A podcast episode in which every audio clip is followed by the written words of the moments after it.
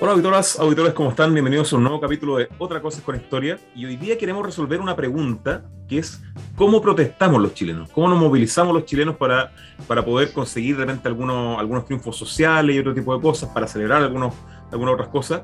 Y claro, la idea hoy día es centrarnos un poco en la forma más que en, el fondo, sino que averiguar cuáles son las prácticas, cuáles son las maneras en que los chilenos salen a la calle, protestan, gritan, cómo gritan, por qué gritan y esas cosas. Así que para eso, como saben, me acompaña mi copiloto máximo, Javier Tavi. ¿Cómo estás, Javier? Bien, ¿y tú cómo va todo? Bien acá, bueno, en protesta acá en Punta Arenas. De hecho, protesta, acá el tema de la benzina está causando harto estrago. De hecho, se han tomado bencinera, han cortado calles también. Prácticas que, como vamos a estar revisando el capítulo, son bien importantes. ¿Y tú?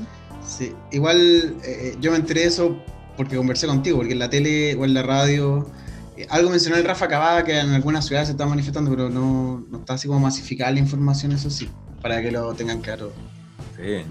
los escuches. Nada eso pasa.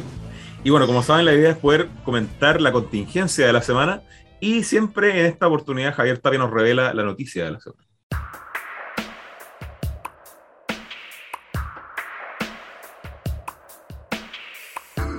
El mostrador. Discursos de apertura en la convención parten con llamados transversales al diálogo y mensajes a favor de las regiones y una ecoconstitución. La convención partió esta jornada con los discursos donde los constituyentes fijaron postura frente al debate de fondo que viene en la redacción de la nueva constitución. ¿Hay podido ver alguno de los, eh, de los discursos? Sí, de hecho he visto varios eh, y bueno, primero son súper emocionantes los discursos porque se sitúan casi como un testimonio histórico del momento que se está viviendo. Eh, y aparte, eh, me pasa que, como lo hablamos en su momento en un live hace mucho tiempo, después de, la, de las elecciones, de los convencionales, los convencionales están marcando una nueva forma discursiva de hacer política de cómo influir en la opinión pública. Y pese a que lamentablemente los medios hegemónicos no, no, no, son capaces de recoger cotidianamente esas nuevas prácticas, esas nuevas formas de, de discursivas de política, ellos están corriendo un poco la frontera. O sea, cuando uno escucha a los convencionales independientes dar algún discurso, a, a, a, convencionales jóvenes dar algún discurso, eh, son radicalmente diferentes las formas de hablar, por ejemplo, las formas de referirse a las cosas, eh, eh, como la vieja usanza, la, la vieja política o la, o la, clase política. Entonces, ahí se ve esa renovación. Y aparte también el tema es súper interesante, o sea, como no están marcados por, por la clásica función electoral, digamos, por, por este negocio electoral, al final proyectan el Chile en perspectiva histórica en este caso, o sea, hablan del pasado remoto, digamos, y también de, del futuro que se viene. Y claro, hay algunos bien impactantes, o sea, también hay varias, varias la guitarrita, ¿cierto? Utilizar el cuerpo también para, para mostrar, para dar mensajes, también como lo vamos a revisar también durante este, este capítulo. Y también algunos que eh, hablan, como decís tú, de, temas que van a ir marcando el, el, el, carácter de la convención, como el caso del medio ambiente, el caso de género. O sea, al escuchar los convencionales, por lo menos yo me hice una, una foto bien, bien, bien HD de, de las cosas que van a estar marcando la discusión convencional de aquí en adelante. ¿Y a ti, Javier? Sí, eh, me parece como lo mismo, siento que están dando cátedra por varios elementos, incluso lo que decía la Loreto Vallejo que estuvo con nosotros eh, en otros capítulos, esto de, salir de mm, eh, señora presidenta, señor vicepresidente, estimado, ¿cachai? Como eso de las cordialidades, lo, estereotipado de cómo tiene que ser un discurso, ¿cachai? Como esa estructura eh, pasa a un segundo plano. Se dirigen a la presidenta y se dirigen al vicepresidente y se dirigen a los demás eh, convencionales, pero no con el estereotipo.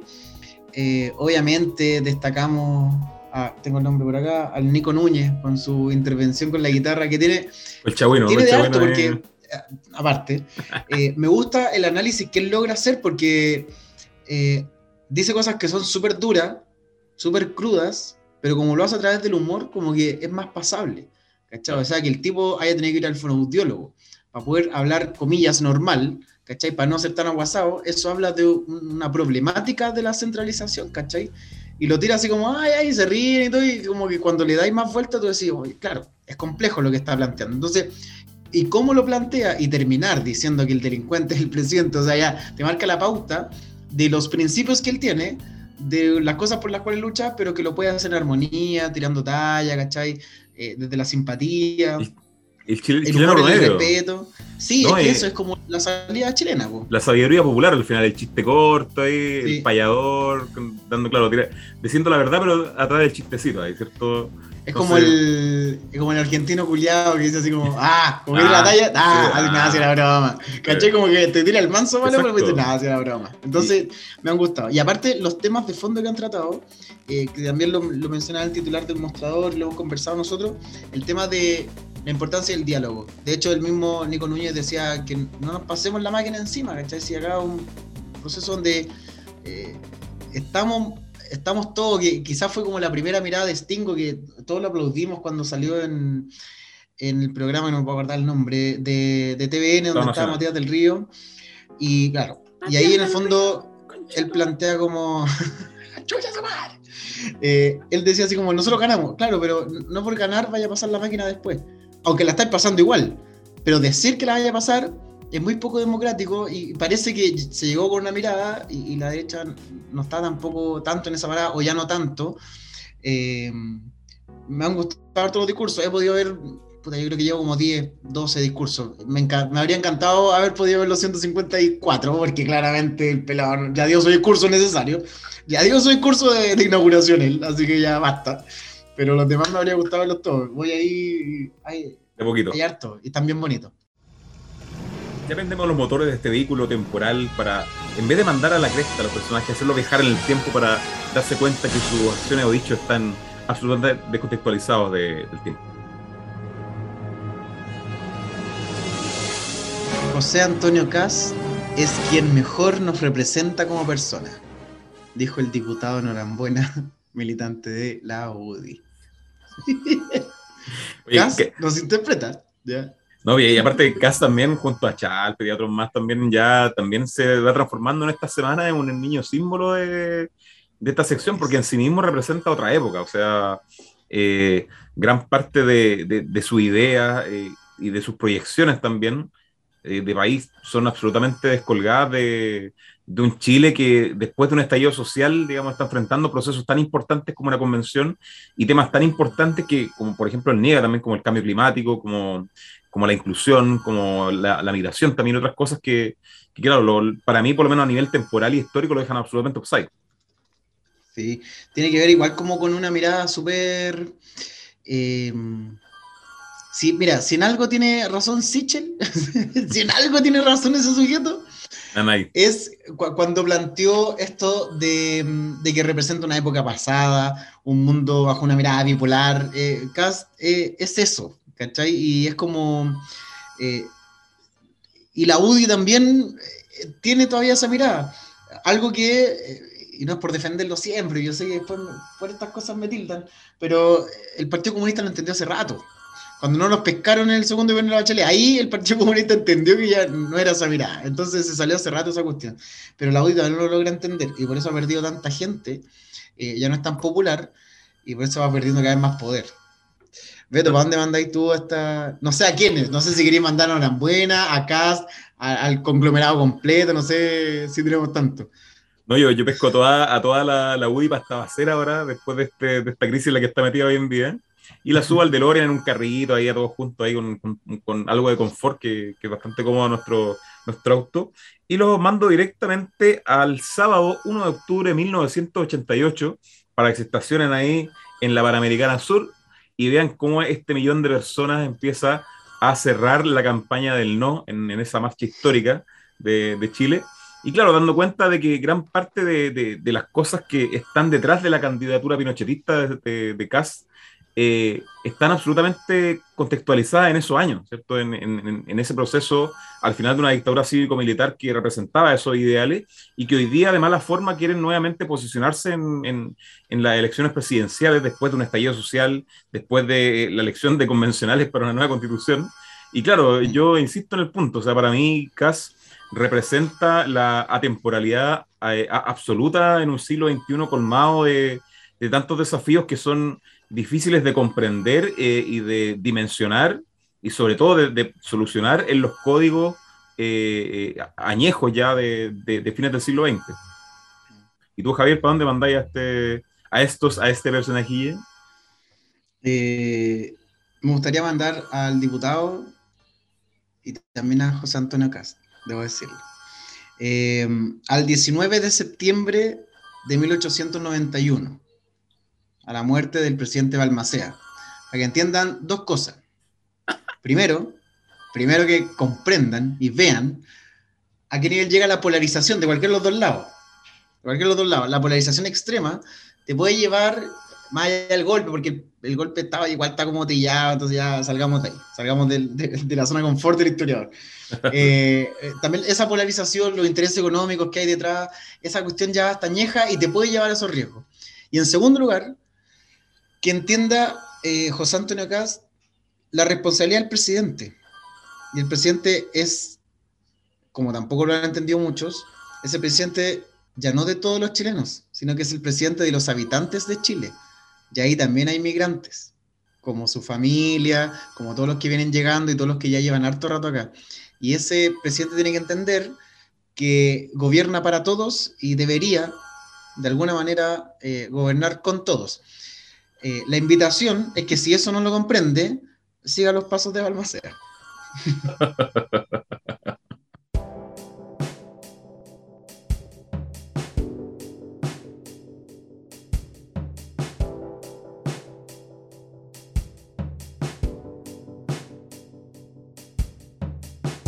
En este capítulo buscamos abordar eh, la relación que tienen eh, los chilenos con, la movilización, con la protesta, con las huelgas, con las tomas, pero no buscando comprender eh, las razones de fondo, los procesos históricos que han hecho movilizarse a, los ciudadanos, al pueblo, a los trabajadores, a las mujeres, a los jóvenes, sino que comprendiendo la forma, analizando cuáles son las prácticas y cuál es la cultura que se esconde detrás de levantar una bandera, detrás de eh, hacer una barricada, detrás de todas estas cosas que, que han marcado gran parte de las movilizaciones chilenas eh, en, en, los últimos 200 años de historia. Eh, y la idea es eso, poder entrarle un poco a este tema que, que tiene interesante y de repente se obvia. O sea, cuando uno escucha un cacerolazo, cuando uno de repente ve, por ejemplo, hoy día también una bandera mapuche, uno dice, ah, pero ya, una bandera mapuche, buena onda, pero claro, esto tiene un trasfondo, hay, hay, hay, algo, hay, hay, significado, hay símbolo, hay procesos que están detrás de eso también, de esas pequeñas formas que de repente, claro, se pierden dentro de, de, las repeticiones que, que, estamos acostumbrados también en el último tiempo. Sí, antes de, de que comencemos con el análisis, igual también aclarar a, a todos y todas las que nos están escuchando eh, supone un desafío para nosotros este capítulo porque lo conversamos antes de, partir. Eh, es súper complejo, no solamente como secuenciar, porque podríamos haber secuenciado como maneras en que nos hemos manifestado, sino que lo complejo acá es como eh, cómo vamos a aplicar las categorías del estudio histórico, porque en el fondo igual nosotros queremos que algo entiendan de historia. para que entiendan qué otra cosa es con historia.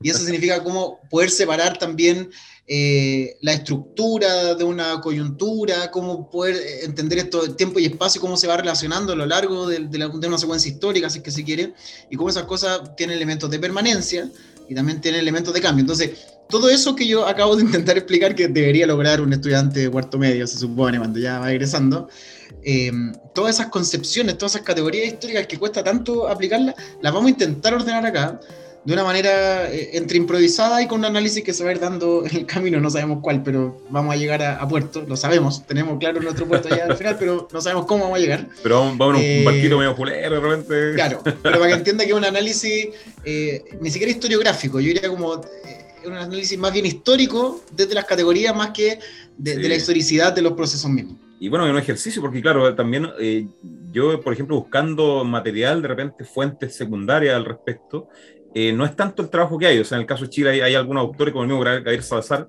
que tiene un libro que, mm, pese que no toca el tema directamente, lo aborda de, alguna u otra forma.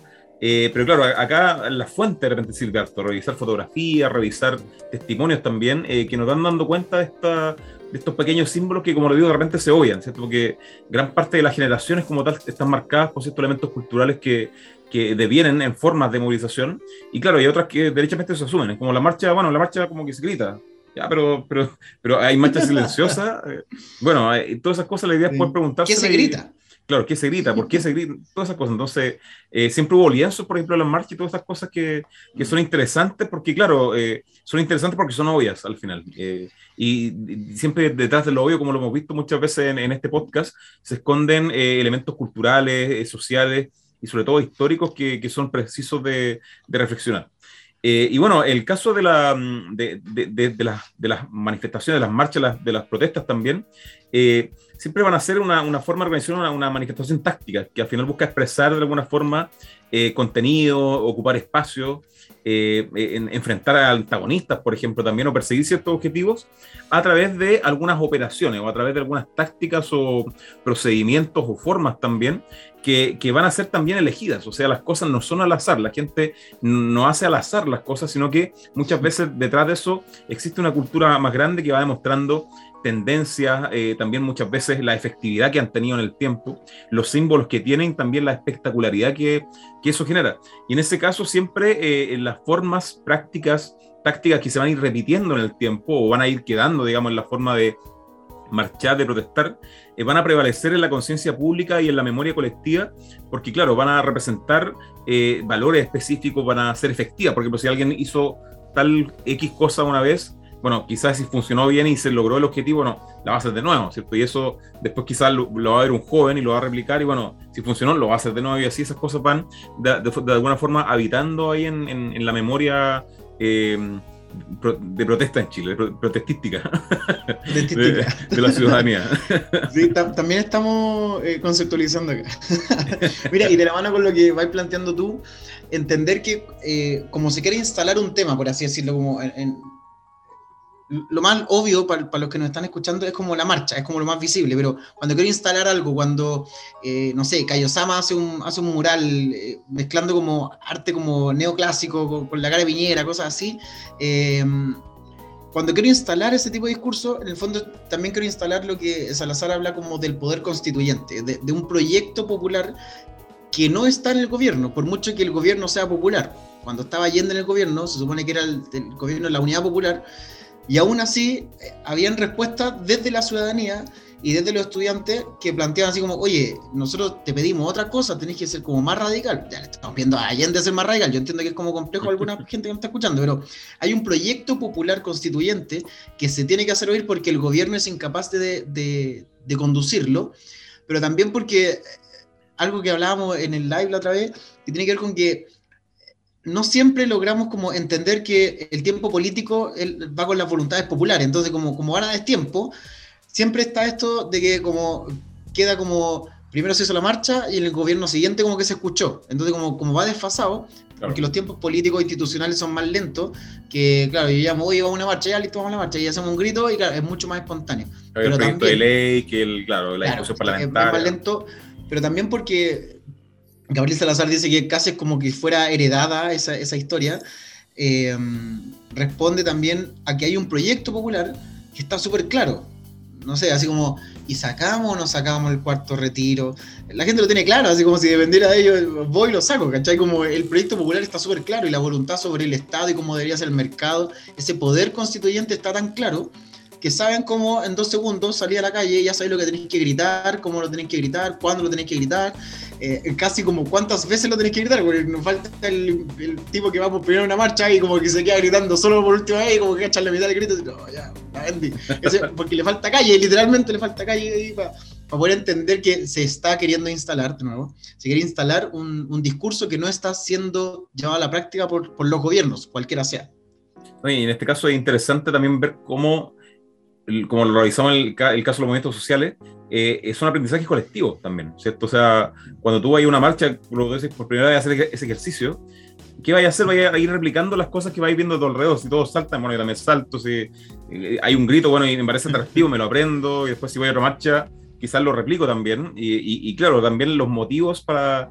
Que claro, sin, sin adentrarnos en eso como, como tema central, sí. los motivos siempre van a ser eh, eh, descontento, ¿cierto? Descontento hacia una política pública, eh, por ciertas condiciones de vida, por ejemplo, eh, por ciertas acciones, o, o, también de repente por conmemoraciones, conmemorar ciertas fechas, eh, por ejemplo, o también plantear un problema, y, y, o no sé, reconocer, por ejemplo, como pasa con el, con el, caso de las guerras, a un héroe específico también, o sea, hay hartas formas uh -huh. de en cómo la gente se va apropiando de los espacios, eh, y también muchas veces enfrenta a antagonistas, como a revisar, por ejemplo, la de Carlos 60, que ahí hay de repente chachazos para allá, mangazos para acá, hay estas cosas ahí, como veían, como venían. Pero claro, todas estas cosas al final, los lienzos, eh, no sé, los cánticos, los, los piedrazos, el caceroleo, eh, la quema de cosas de repente también, o la, la, misma la música, ¿cierto? Que acompaña estas manifestaciones, tiene una trayectoria bien, una trayectoria, disculpen, bien interesante, ¿cierto? O sea, ¿por qué, por ejemplo, ahora hay batucada? Y bueno, ahora marcha que hay batucada, pero ¿por qué? Porque antes, si tuvo batucadas, en la Edad Media habían, o sea, en la, en la colonia también habían batucadas, ¿cierto? No sé. O, o, pasa lo mismo en el norte de Chile. Bueno, todas esas cosas, la idea es poder conversarlas desde una perspectiva más, más histórica. Y bueno, y en el caso de la colonia, partiendo ya entrando en materia nacional, en el caso de la colonia eh, eh, se desarrollaban ciertas manifestaciones, eh, muchas veces organizadas, en contra a, a, un antagonista, en este caso, que era este típico cruce entre los pueblos originarios y el imperio español, ¿cierto? Y ahí muchas veces había manifestaciones de descontento frente a la llegada o a la ocupación de, ciertos lugares por parte del, Imperio Español, y ahí pasaban cosas que hoy día estamos poco acostumbrados. O sea, si el 2019, por ejemplo, se quema el metro de Santiago generando la indignación de gran parte de la clase política y también de sectores importantes de la sociedad, eh, Michimalón en el 1541 quema la ciudad entera. Y, y, claro, y el fuego se, se, establece, digamos, como una forma de destruir eh, o de generar el caos en la civilización que se instala en ese caso, ¿cierto? como, como está este tipo de dicho de la tribu, ¿cierto? Desde eh, la, la, persona que no, no, pertenecía a la tribu, ¿cierto? Está dispuesta a quemarla porque no la siente suya. Está, está ese, ese, concepto bien, bien, bien arraigado. Sí, a partir de ahí como el fuego se va instalando, sobre todo en la colonia, eh, como la manera, por, por el tipo de construcción, lógicamente, pero también por lo que significa reconstruirse después del fuego. Porque en el fondo es, eh, si te derrumbo la casa, como pensándolo un poquito eh, en términos materiales, te derrumbo la casa, tú puedes ir a buscar material y te lo armáis de nuevo en ya quizás una semana. Pero cuando te queman los cultivos, tenés que esperar todo un año. Entonces es como un atentado también a largo plazo, porque es súper estratégico también. Eh, para que la gente también entienda, eh, cuando Michimalonco quema la ciudad, no es como que está enojado y se le ocurrió quemar la ciudad a las once y media y esta cuestión la pensó a un cuarto para las once. Esta cuestión está pensada, ¿cachai? Es un atentado, está diseñado. Entonces, esas lógicas que se van dando en, tiempos de la colonia, eh, le costó caro también a la corona porque lo difícil, si lo queremos proyectar un poquito a la actualidad, es como, ¿quién está a cargo de la primera línea? No tenía un cabecilla de la primera línea, ¿cachai? Son, son, movimientos espontáneos, entonces también con los mapuches te ocurre lo mismo, porque tiene una serie de loncos que, que están a cargo de sus propias comunidades. Entonces tú decís, bueno, con uno me llevo bien y con el otro me está quemando la ciudad. Entonces, ¿cómo logro negociar con las dos partes? Entonces, el imperio español se, se, quemaba la cabeza porque no lograba entender con quién poder negociar. Entonces, de ahí también se va como radicalizando esos movimientos eh, que permanecen hasta el día de hoy. Sabemos la inestabilidad en cuanto a seguridad y orden público que uno podría esperar para cualquiera de los bandos, si se quiere mirar así, el tema de la Araucanía, eh, el bio, bio el tema, ¿qué es lo que ocurre nuevamente con el fuego? ¿Cachai? Michimalonco quemó Santiago el periodo colonial y, les quemaron el año pasado o antepasado, le quemaron las cabañas a la familia de Fuachain. Entonces tú decís, bueno, hay una lógica también de, de, cómo se va repitiendo la historia a partir de, esa lógica mapuche. No, y en, ese caso también, bueno, en gran parte de las culturas eh, eh, antiguas, en las culturas tribales también, Dice que la, la, cultura mucho más que una cultura tribal, no, no quiero ahí simplificar esa idea, pero siempre el fuego eh, eh, tiene un, sentido simbólico también, que, y al mismo tiempo purificador y al mismo tiempo destructor también. Entonces como una, es como una eh, destrucción purificadora de, de, ciertos elementos, ¿cierto? De hecho, los sacrificios también se hacen en el fuego, por ejemplo. O también el fuego se utiliza, como bien decías tú, para limpiar ciertos lugares, desde los lugares de cultivo hasta, digamos, destruir cosas también. El fuego de esta forma eh, también representa un poco el caos también, o sea, de sembrar algo, esparcir una llama que esa llama se, se puede expandir de manera libre, de manera violenta de alguna forma en, ciertos lugares. Y claro, eh, en, ese caso el pueblo mapuche tiene una relación potente por lo menos con esa forma, con esa práctica de, de, manifestación que se aprecia hasta el día de hoy, por lo menos en sus lugares. Y también durante la colonia eh, se establecía harto la, la, ocupación, la ocupación territorial, la, la, la presencia de ciertos grupos, digamos, que se, posicionaban en un lugar para manifestar cierto tipo de idea, como pasaba con el tema de los jinetes o, los bandoleros o, el bandidaje que se desarrollaba sobre todo eh, en el siglo XVII en adelante, ¿cierto? O, bueno, la relación que había en la frontera también, en donde muchas veces, eh, no sé, se, afuera de una hacienda llegaban y se, se, se, posicionaban, no sé, 100 personas a caballo, ¿cierto?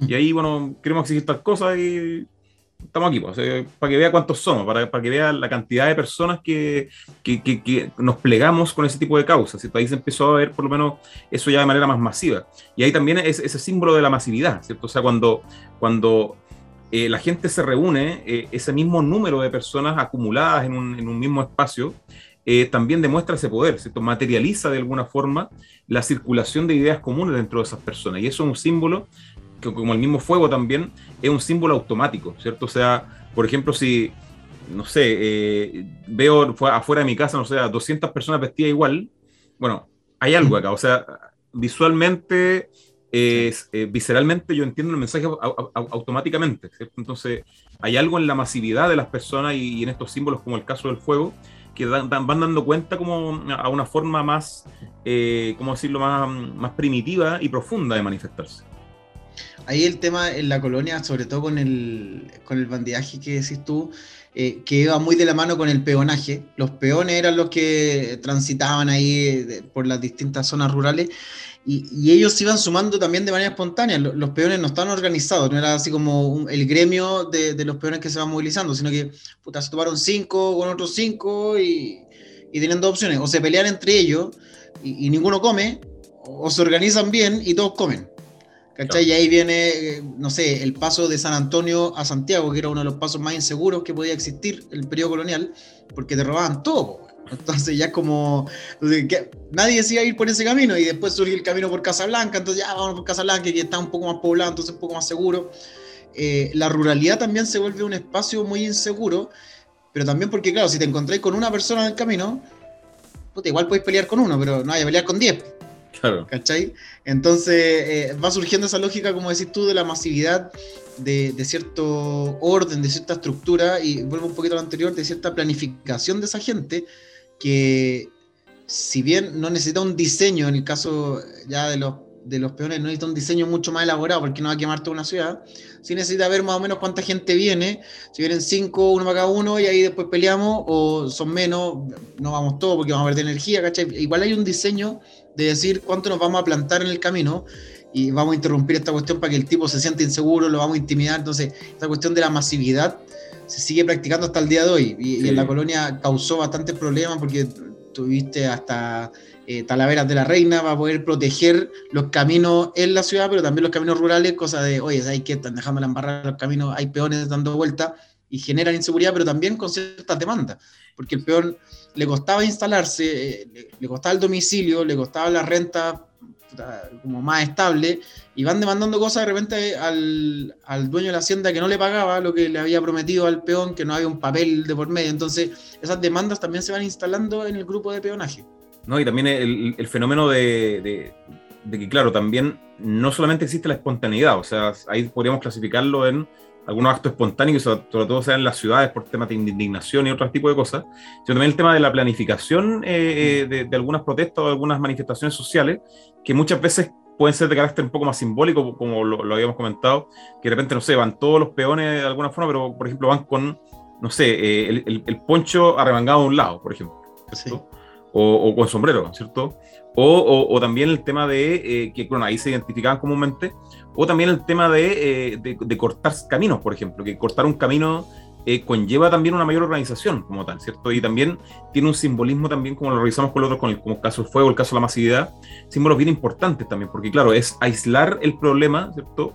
En un lugar específico, ¿cierto? Para que ese problema o esa causa o ese, o ese sujeto o ese enemigo no pueda, no pueda expandir eh, esa maldad de alguna forma a otros lugares, como tal. Y eso es bien, y, claro, en ese sentido, pese que en esa época cortar camino, bueno, hay, todo era camino, no había como tantos caminos delimitados, pero sí estaba el tema como de, rodear ciertas cosas también, ¿cierto? Y, como de sitiar el problema. De sitiar el problema, claro, y, también hay algo bastante humano, por lo menos en eso también, ¿cierto? Como en esos pequeños símbolos se van dando esas cosas.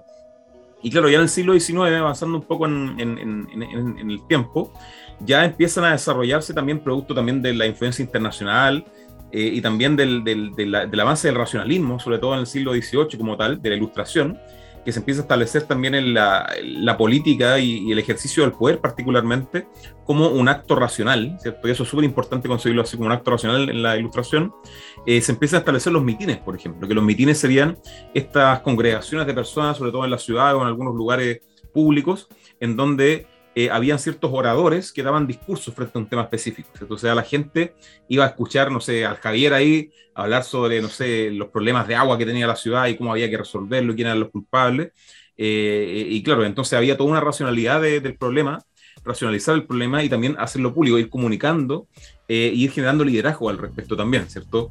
Y eso empezó a dar inicio bueno, a movimientos políticos y otras cosas generados por caudillos, pero también una forma eh, específica de, manifestarse que se fue masificando bastante en, las grandes capitales en esa época, en, Valparaíso, en Concepción, en Santiago, y que empezaron a ir generando algunas figuras destacadas a nivel público que muchas veces posteriormente ocupaban algunos cargos, ¿cierto? O tenían el poder suficiente como un padrino, por ejemplo, para poder aglutinar a ciertos grupos en torno a ciertas eh, a ciertas temáticas específicas para poder organizar otro tipo de cosas, ¿cierto?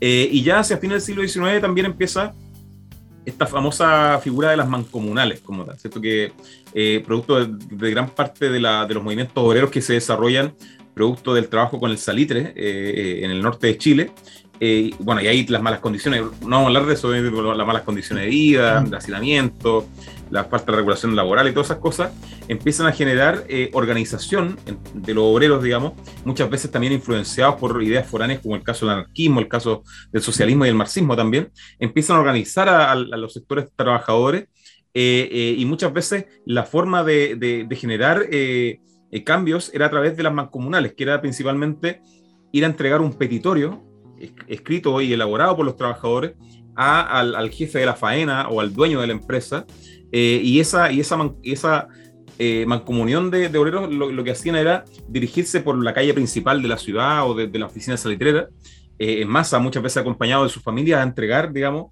con la confianza, entre comillas, muchas veces muy ingenua, de que se resolvieran estas cosas y entregar, digamos, este petitorio al, al, al, al, jefe, ¿cierto? Eso, por ejemplo, se ve en Subterra, la novela y en la película, bueno, también, también se ven esas escenas, por ejemplo, donde se, se ven eh, eh, eh, esa imagen en donde se junta la familia completa, digamos, junto con los trabajadores, generalmente después de la faena, ir a dejar este, este testimonio también como una forma de protestar, o sea, lo mismo, racionalizado, o sea, aquí tenemos un, un escrito, digamos, de las cosas que suponemos que están, que están mal. Quiero hacer un punto ahí también sobre el movimiento obrero que, que comenzó a dar clase de, sistema organizacional en cuanto a cómo manifestarse, eh, que ahora uno lo mira y, es muy simple, porque es como nos ponemos de acuerdo y vamos en masa, porque la masa, ya lo conversamos nosotros, entre comillas, intimida, entonces claro, es un jefe contra toda una oficina salitrera, no sé, 2.000 personas, claro. 2.500 personas, entonces claro, se, se, instala y no es solamente 2.000 trabajadores, porque los mismos trabajadores tienen su eh, club social deportivo, son los que van en la iglesia, son los que van al teatro, los que están en el cine, entonces es todo, eh, la masa, es todo ese, toda esa oficina, todo ese pueblo es el que está eh, instalándole un discurso también al, al dueño. Y esa lógica también que surgió desde los gremios de mediados del siglo XIX en adelante, tiene una lógica, eh, diríamos cuatro pilares, dice Gabriel Salazar en el texto, espera, que lo tengo por acá, el Poder Popular Constituyente, el nombre del Poder Popular Constituyente, un libro es súper cortito, eso sí que lo recomiendo, no más de seis lucas en la Antártica. Em, cuatro pilares que dice, primero establece una democracia local, hay votaciones, hay representatividad, hay libertad de expresión en esas asambleas, ¿cachai? No se funa nadie en ese tiempo, ¿cachai? Como hay una, una, democracia local establecida. También hay un periodismo popular. Hay el, saber informar y el cuándo informar, porque, no sé, lo que hablábamos al principio nosotros, hay que hoy en Magallanes está pasando tal cuestión, no, o hay que acá en Santiago no se sabe nada. Bueno, ellos tenían la lógica también del periodismo local, entonces informar lo que no se está informando. En tercer punto, eh, la política social mancomunada, que es lo que explicando tú, y como cuarto punto, y también es fundamental, la cultura popular. Es decir, tienen grupos musicales, en el norte salitero se instalan mucho los grupos de baile, ¿cachai? Para la fiesta la tirana, para la fiesta San Lorenzo, ¿cachai? Eso es, es cultura popular porque en ese ir a ensayar una vez a la semana se da la conversación de, oye, están pagando poco, es que la ficha está muy cara, ¿cachai? Como todas esas conversaciones se da por una cultura popular que se va instalando y esa base duró, yo diría que por lo menos, no sé, cuando se instala el código del trabajo, quizás hacia el 30, cuando ya queda mucho más establecido qué tiene que hacer el sindicato y qué no tiene que hacer, qué es un club social deportivo, pero antes de eso, de mediados del siglo XIX para adelante, se estableció en estas instituciones democráticas locales. No, y en ese sentido, claro, eh, la democracia y sobre todo el periodismo local funcionaba en, un sentido mucho más comunitario y mucho más, eh, mucho más, más, más, libre, porque de partida gran parte de la gente no, sabía leer ni escribir. De hecho, gran parte de los grupos, en el caso la Sociedad de la Igualdad, por ejemplo, era enseñar a leer y escribir primero a los obreros para, para poder, digamos, eh, hacerlos más libres en ese caso. Pero en ese momento, claro, era, era mucho más era, mucho más comunitario, o sea, las noticias circulaban de boca en boca muchas veces, o se hacían reuniones clandestinas, o, dentro de, las, de las comunales también se iban traspasando ciertas informaciones, y, obviamente también los petitorios eran públicos, o sea, cuando se redactaba el obrero o la obrera que sabían escribir, se redactaba y después se leía en público, digamos, y se corregía eh, eh, eh, con personas que, claro, eran analfabetas, pero se corregía buscando un sentido común en, torno a la escritura de ese, de ese, de ese petitorio específicamente. y claro, el caso de los obreros, y como, como otros sujetos históricos, como el caso de los pobladores, el caso de las mujeres, el caso de los estudiantes, fueron generando ciertas prácticas que fueron traspasando el espacio temporal y fueron arraigándose a la memoria histórica de, de, de, de la ciudadanía y del pueblo también. En este caso, eh, claro, está el mismo el, caso mm, de, de, las huelgas, por ejemplo, las tomas que de fábrica en, su momento también de, oficinas, que también fueron marcando un poco el, desarrollo de esto. Y de hecho, claro, ahí también hace el, punto. En el caso de las huelgas, la diferencia que tiene, que después se empezaron a regular legalmente, ¿cierto? Que es de las pocas manifestaciones eh, de protesta, digamos, que están regularizadas, o sea, que solamente los trabajadores de la empresa pueden irse a huelga, ¿cierto? que hay condiciones, que los trabajadores de huelga se pueden reemplazar, que hay una forma de negociación colectiva. hasta que llegó José Piñera y con el plan laboral dijo que sí se podían reemplazar. Exacto, claro, pero, pero a lo que veo es que ahí hubo una regulación, digamos, porque claro, al principio la, la huelga consistía principalmente en parar la faena, digamos, eh, y en el caso de las tomas, claro, literalmente eh, tomarse el lugar o, apropiarse de un, lugar específico eh, hasta, digamos, de manera indefinida, ¿cierto? En cambio, de ya después las huelgas empezaron producto de la, del intervencionismo jurídico también del, modelo económico y otro, otro tipo de, instituciones eh, y de la clase política, obviamente, empezaron a regularse porque, claro, también generaban muchas pérdidas para, para, la industria. Entonces ahí empezó también una, un, juego importante, pero claro, gran parte de esas cosas partieron en el norte de Chile eh, vinculado al tema de los obreros eh, Yo diría que la toma es como un símbolo, y lo vamos a ver quizás cómo se va desarrollando a lo largo del tiempo, pero la toma es un símbolo marcadamente anticapitalista, en la, lógica que sea, porque en el fondo es como esta propiedad que es tuya, ya no es tuya porque le pertenece a la mano de obra que te genera la riqueza. ¿Cachai? Entonces ahora nosotros nos hacemos cargo y en muchas tomas, y se va a ver incluso los cordones industriales durante la UP, que son los mismos trabajadores y trabajadoras los que se hacen cargo de la fábrica y sacan a todos los que pertenecen a la administración del jefe y si se quieren sumar, perfecto, pero el jefe se va, el dueño de la fábrica se va y nosotros mismos seguimos produciendo, ¿cachai? Mi abuelo le tocó llevar los camiones de Endesa, los camiones eh, también con las semillas y decía, claro, no trabajaba nadie.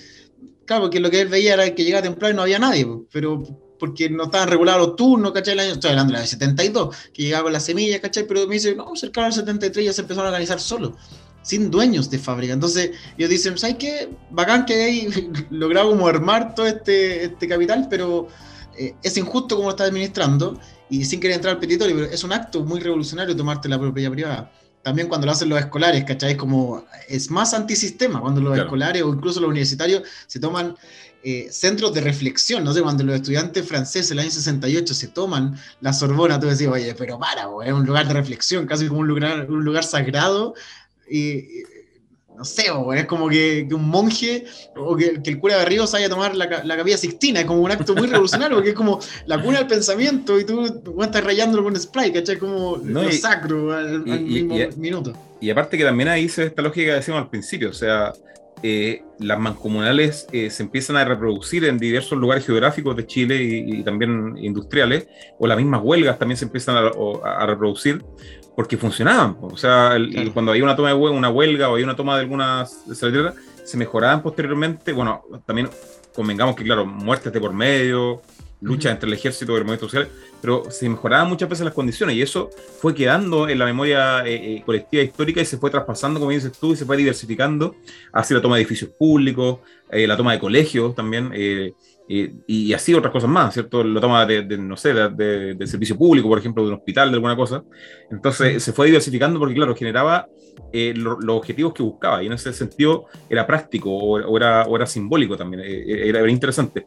Y claro, ya a principios del siglo XX empiezan a, a mostrarse gran parte de la de las movilizaciones, entre comillas, más clásicas que conocemos, como el caso de las marchas también, ¿cierto? Que al final, eh, o las concentraciones también, que las concentraciones también fueron parte importante de, la, segunda mitad del siglo XIX y de principios del, XX, que eran hasta grandes concentraciones de gente, sobre todo de más de mil, de más de cinco mil personas de repente, que buscaban eh, eh, posicionar un problema de repente al respecto o de repente conmemorar una fecha, o sea, juntarse a conmemorar una fecha específica como tal, y era literalmente eh, eh, ir a concentrarse o a, pararse en un lugar específico, y, ahí dentro de esas concentraciones muchas veces habían mitines también entre medio, o sea, algunos discursos públicos, también habían algunos actos culturales respecto de los esquinazos, por ejemplo, que, que son una manifestación súper popular también vinculada al tema del baile, ¿cierto? En donde el esquinazo es como una, manifestación de danza que se realiza con un tema específico también en, un lugar específico en, la calle, en un, espacio público. Y claro, y, también se fueron ampliando el caso de, eh, de, las marchas también, que en el caso de la, de las marchas sería al final, y los desfiles también, que sobre todo pasaba con el, con el tema de los militares en esa época también, eh, muy relevante también, muchas veces eh, conmemorando el triunfo de, ciertos, de ciertas batallas y otro tipo de cosas, pero al final eran, eran, eh, eran masivas, al igual que las concentraciones, pero eran móviles, o sea, la marcha avanza, la marcha circula por la ciudad, circula por el espacio simbólico donde se quiere transmitir el mensaje también, ¿cierto? Y por eso también gran parte de las marchas y, de las concentraciones se desarrollaban en el centro de la ciudad, ¿cierto? La Plaza de Armas como un lugar eh, eh, en esencia público, también en donde convergían gran parte de los sujetos que eh, conformaban la ciudad y donde se quería transmitir el mensaje, porque al final tú no querías marchar en, la, loma del cerro allá en, en Chuchuncosito, sino que querías marchar donde hay más gente, donde la gente lo vea, donde la gente lo pueda percibir, porque también estaba en una época donde no existía la televisión, no existía la red social, no existían los drones, no sé. Entonces, claro, la forma de eh, entregar el mensaje era que otras personas pudieran verlo también, ¿cierto? Y también eso eh, vinculaba también otras lógicas, por ejemplo, de organizar el horario donde se iba a hacer la, la concentración, la marcha, por qué lugares se iba a marchar como tal, quienes iban a ir representando cierto grupo específico. Y en esa lógica también se empieza a establecer harto la cultura del lienzo, por ejemplo, que en el caso de los lienzos, también, claro, a uno lo ve algo como algo súper, o el pasacalle también lo llaman algunos, algo muy cotidiano ahora, pero claro, antiguamente en el siglo XIX no se utilizaba mucho porque la gente no sabía leer, ¿cierto? Gran parte de la población era analfabeta, pero ya a principios del siglo XX, y gran, eh, gran, parte de los sectores eh, medios, eh, y también, eso es importante, los sectores de poder económico, político, tenían una cultura mayor, entonces podían entender los mensajes. Entonces ahí se empiezan a replicar y a establecer estos lienzos, estos con letras visibles que pudieran ver tanto el jefe de la fábrica o el, dueño de la empresa, eh, hasta también la, gente común y corriente realmente que pasaba y que muchas veces trabajaba en esos lugares y podía ir viendo y ir leyendo esas cosas también. Y ahí quizás o no, fueron apareciendo también los primeros memes, así, los, memes culturales, frases, digamos, hechas que se fueron replicando también, eh, desde frases como la libertad o frases, no sé, poder popular y otro tipo de cosas que se empezaron ya a expandir durante la década del 20, de la mano también de los estudiantes, por ejemplo, el caso de las fechas, ¿cierto? Que ya empieza también a marcar fuertemente esta cultura de la, de la movilización. Sí, yo quería hacer dos puntos. Eh, sobre los mitines que se empiezan a dar fuertemente a inicios del siglo XX, está este cuadro no recuerdo, y no me lo vean, por favor, el, pintor eh, Lenin dando un discurso. La mayoría de los cuadros, las fotografías de Lenin en mitad de la plaza, arriba una cuestión, no sé, como unos palets, como, era como terrible ordinario, era, era improvisado. La, la, Pero es importante que ya del 30 para adelante, sí, del 30 para adelante en Europa, y yo diría que en Chile del, del 40, 45, eh, se empieza a dar esto de que tiene que llegar el periodista, entonces se le habría paso al periodista, el, el, cronista sobre todo, porque el cronista tiene la memoria impecable, pues, se, aprende el discurso de memoria, y, después ya cuando se instala la radio de manera mucho más popular, eh, se instala, están esto, esta imagen en los años 50, del año 60, que están los discursos públicos y está la radio minería, se ve como el logo minería, ¿cachai? Como... Eh, Radio Rancagua, se ve harto en los discursos de Sauer, entonces tú decís como eh, la importancia de cómo comunico esto. Y lo segundo, el lienzo, que genera disputa hasta el día de hoy, es quién va a ir con el lienzo, porque es la primera imagen. Entonces, claro, obviamente del 2011 para adelante, Camila Vallejo va con el lienzo. Pero si tú ponís 2019, Camila Vallejo ya no está en el lienzo. Ya no queremos ver, ¿cachai? Entonces, ya no queremos ver a los de siempre. Entonces, la lógica de quién lleva el lienzo, quién escribe el lienzo, aparte, eh, sacando los petitorios y los personajes, es súper complejo escribir un lienzo. Si, si te toca así como por primera vez, porque tenéis que disponer de eh, proporciones de tamaño que se lea de lejos y de cerca, que te alcance bien el espacio, porque si no termináis escribiendo así como la movilización se te queda todo resumido al final, una muy ordinaria. Amigo, digamos que hemos, hemos, hecho lienzo, hemos hecho lienzo, hay, hay cultura Los primeros muy ordinarios, debo decir, los del 2011 muy ordinarios. Ahora cuando lo hago con los cabros en clase, sí, porque bien, proporción de la bizarra, todo, pero, pero al principio cuesta hacer un lienzo porque es muy complejo, porque aparte no te voy a poner a poner todo el petitorio en el lienzo, tiene que ser la frase, así como lo tiene que pensar un publicista, casi por así decirlo, porque es la frase que va a pegar durante toda la marcha durante toda la concentración. No, y también otro tema muy relevante en la época también el tema de la información, como decís tú, o sea, entregar un mensaje como tal, que tenga un mayor contenido y muchas veces tenga un respaldo racional o argumentativo de lo que se está haciendo. Y ahí empiezan también a circular mucho el tema de, lo, de los afiches, del, del volanteo también en las marchas, eh, y en la, concentración el flyer, hoy en día el flyer, ¿cierto? El, porque al final, a través de, estas pequeñas hojitas, de repente que se hacían imprentas, digamos, de manera manual, o muchas veces se escribían, digamos, y se reproducían, posteriormente por serigrafía y otras técnicas, eh, eh, al final le entregaban un mensaje específico, una información precisa, desde, por ejemplo, dónde se va a convocar nuevamente este movimiento en otro lugar, en otra fecha, hasta de repente, no sé, el petitorio, por ejemplo, este, este, este, este que se trabajaba en la más comunal, y bueno, pero ya reproducido en varias copias, ¿cierto? En 100, 200 copias que circulaban por, por, algunos, eh, por algunos obreros que sabían leer, eso lo reproducían de manera oral, y así se iba transmitiendo un poco el mensaje. Y claro, el periodismo va a marcar una, un, antes y un después también en las movilizaciones, porque el periodismo, sobre todo más independiente en esa época, que, bueno, el, el diario siempre fue, el diario y el periódico siempre fueron elementos centrales en esto, porque al final... Eh, eran los que iban sintetizando, iban interpretando este tipo de cosas, ¿cierto? Lo que hoy día, por ejemplo, podría ser eh, las señales que algunos canales dieron eh, después del 18 de octubre, en donde muchas veces se centraban en la violencia solamente o en el, o en el espectáculo que, generaba el fuego en, arriba de un auto, o, o, muchas mentiras, o, muchos, ¿cómo se llama? ¿cómo decirlo? Como simulacros que se hicieron eh, al respecto.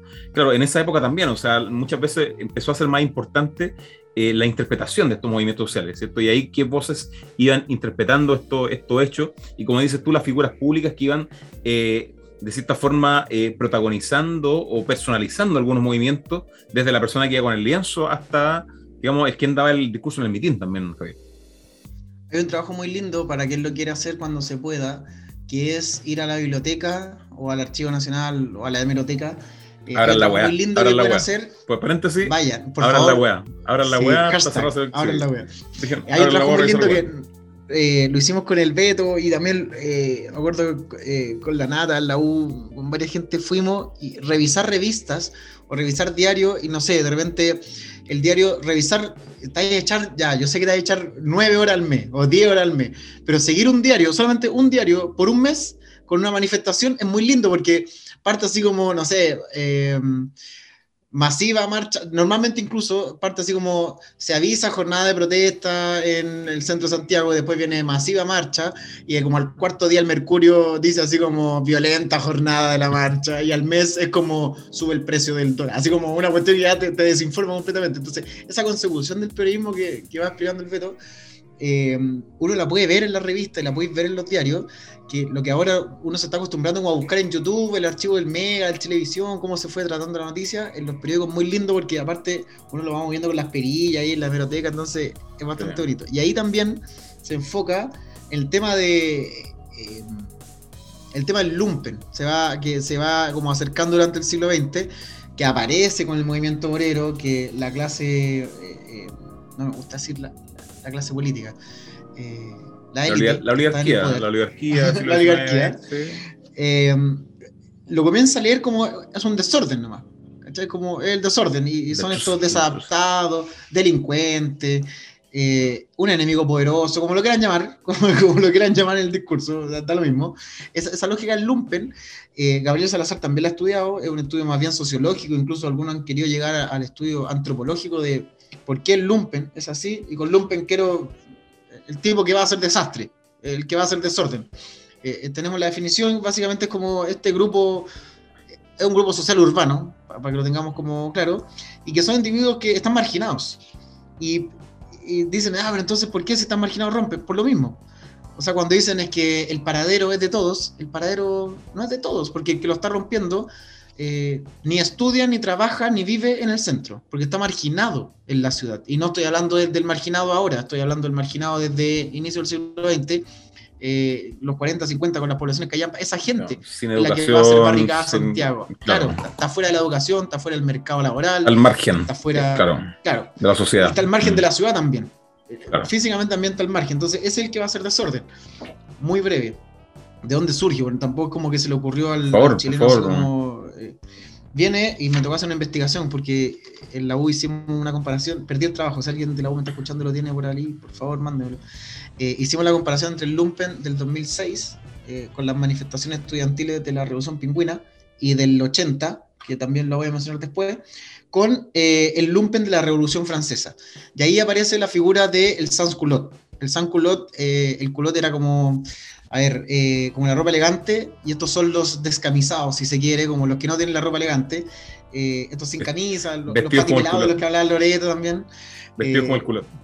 Claro, también se, se, va a y estos mal vestidos están fuera de la sociedad y están fuera de la ciudad. Y, cuando ven que se está dando este proceso revolucionario en Francia y que está la posibilidad de sacar al rey eh, y asesinar a la familia real que me tiene sin comida, porque así lo ve el Sans-Culotte, el marginado, en el que parte con las barricadas. Y como decía el Beto antes, se va a sitiar, de repente se va a sitiar Versalles, se va a sitiar París, porque en el fondo no queremos que, ni que nadie venga, ni que el ejército llegue, ni que tampoco los reyes salgan. ¿Cómo lo vamos a hacer? Quemando lo poco que tenemos, quemando las camas, quemando los muebles, saqueando las casas de los ricos, tirando las cosas para afuera y prendiendo fuego a la ciudad.